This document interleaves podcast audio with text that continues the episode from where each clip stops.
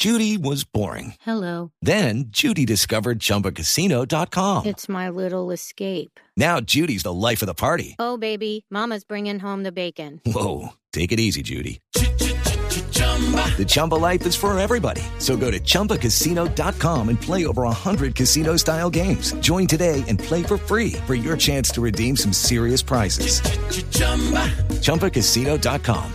No purchase necessary. Void where prohibited by law. 18 plus terms and conditions apply. See website for details. La Corte Constitucional envió a la Fiscalía General de la Nación más de 600 investigaciones relacionadas con violencia sexual contra mujeres y menores de edad en el marco del conflicto armado en Colombia. María Camila Orozco. La Corte Constitucional reveló la cifra de 625 casos de violencia sexual de los que han sido víctimas mujeres, niñas y niños, también víctimas del delito de desplazamiento forzado que envió a la Fiscalía para que sean investigados. Esto se conoció en un informe detallado que envió el alto tribunal al coordinador del equipo de análisis e incidencia de la Oficina de Naciones Unidas en Colombia para los Derechos Humanos. En el auto firmado por el magistrado Luis Ernesto Vargas se advierte además que desde el 2004 se han impartido órdenes al gobierno nacional para que adopte las medidas necesarias para asegurar el goce efectivo de los derechos fundamentales de las personas en condición de desplazamiento en el país. También se señala que las mujeres víctimas de desplazamiento forzado son más vulnerables a la violencia y al abuso sexual, así como la esclavitud sexual. María Camila Orozco, Blue Radio. Evacuada permanece la sede de la Universidad de Antioquia en Medellín tras fuertes enfrentamientos entre estudiantes y la Policía Nacional. El reporte de la situación con Lina María Zapata. El vicerrector de la Universidad de Antioquia, Carlos Vázquez, indicó que los disturbios y enfrentamientos en las afueras de la institución no dejaron personas lesionadas, pero sí daños materiales, como la destrucción de los torniquetes en una de las entradas de más afluencia.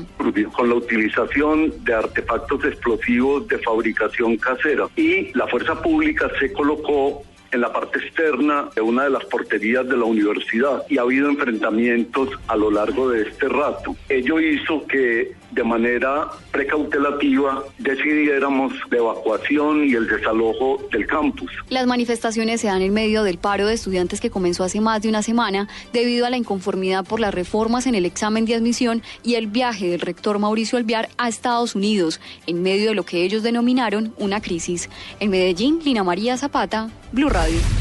Entre tanto, en ese momento también se presentan disturbios en la Universidad del Valle del Cauca. Los estudiantes protestan por la crisis de salud en el departamento. Nos informa François Martínez. Un grupo de estudiantes encapuchados o protestan a esta hora en la avenida Paso Ancho ante la grave crisis financiera que enfrenta a los trabajadores y médicos del Hospital Universitario del Valle. Se han escuchado varias eh, papas explosivas y la policía es más se encuentra al frente de la Universidad del Valle. Uno de los estudiantes cuenta los motivos de la protesta.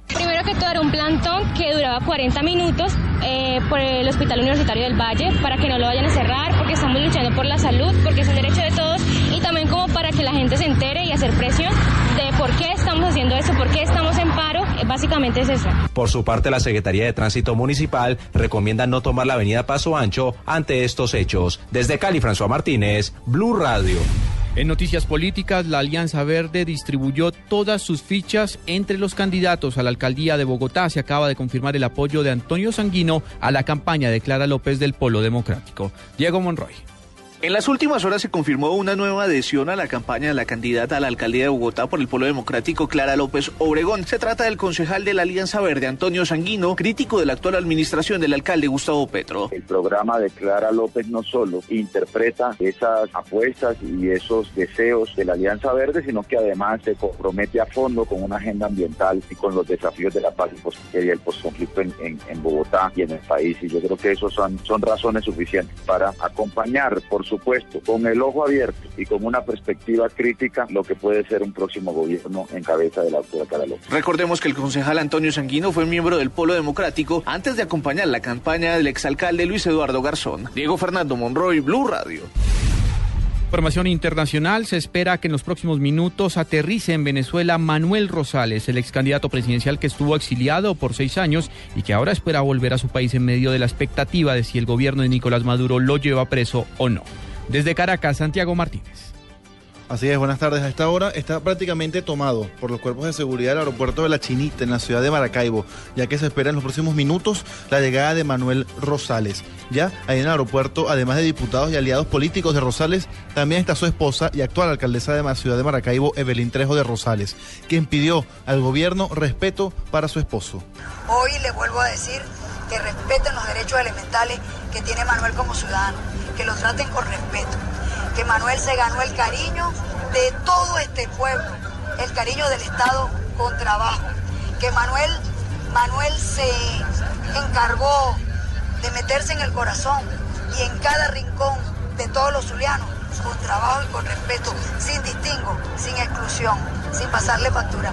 Se tiene previsto que en Rosales recorra parte de Maracaibo una vez llegue y luego ofrezca un discurso en la avenida 72, una de las más emblemáticas de la ciudad. Santiago Martínez, Blue Radio.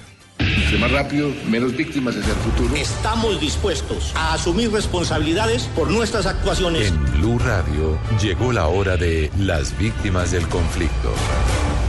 Mi nombre es Leonel Antonio Calvache, tengo 77 años de edad. Fui desplazado del municipio de Santa Rosa a la Bota Caucana. En el año de 1992, cuando la guerrilla del ELN eh, mató a mi hijo Diego León Calvache. Pues como estamos en un proceso de paz, eh, es bueno eh, perdonar para alcanzar la reconciliación. Y ahora en Blue Radio, la información de Bogotá y la región. En noticias del centro del país, la Defensoría del Pueblo pidió mayores acciones de las autoridades en Bogotá para proteger los derechos de la empleada de la Alcaldía Mayor que fue atacada brutalmente en la localidad de Chapinero por un habitante de calle. Detalles con David Gallego. La funcionaria de la alcaldía Patricia Cohen, quien fue víctima de una golpiza por un habitante de la calle en Chapinero, ya tiene apoyo por el ente defensor, que velará por sus derechos e intercederá para que los organismos de control detengan al hombre que incurrió en este grave hecho. El defensor regional de Bogotá, William Suárez, explica el acompañamiento realizado por la defensoría. Inmediatamente, pues ella recibió todo el apoyo psicojurídico que tiene la defensoría, el cual, eh, a través del cual le asignamos un abogado, defensor público representante de víctimas. También le solicitamos al comandante de la Policía de Bogotá, el general Guationza, que eh, realice las actividades pertinentes. Preocupa que este sea un comportamiento que esté afectando a las mujeres. La funcionaria ahora estará bajo el apoyo del ente, la Secretaría de Acción Social, del victimario y gracias a un abogado interpuesto denunciará a la señora Cohen con el trámite debido al hombre que la atacó. David Gallego, Blue Radio.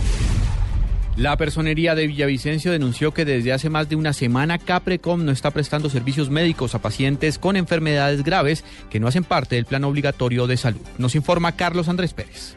La EPS Capricorn tiene en el departamento del Meta más de 27 mil usuarios, de los cuales siempre se han quejado por el mal servicio. Desde la semana pasada, pacientes de no POS vienen sin ser atendidos por los especialistas y además no están recibiendo sus medicamentos. Así lo denunció Jenny Gutiérrez, funcionaria de la personería de Villavicencio. Estamos hablando de todos los enfermos que necesiten medicamentos y, eh, e insumos no POS. Adicionalmente de los no POS, eh, todos los que, lo que son procedimientos.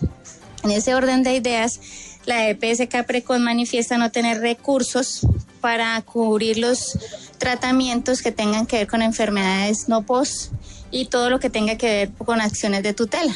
Lo preocupante, según la personería, es que la EPS Caprecon, pese a las tutelas y diligencias por parte de la Defensoría del Pueblo y Secretaría de Salud Departamental, asegura que no tiene dinero y por esta razón los pacientes de no POS continuarán sin los servicios médicos. Desde Villavicencio, Carlos Andrés Pérez, Blue Radio.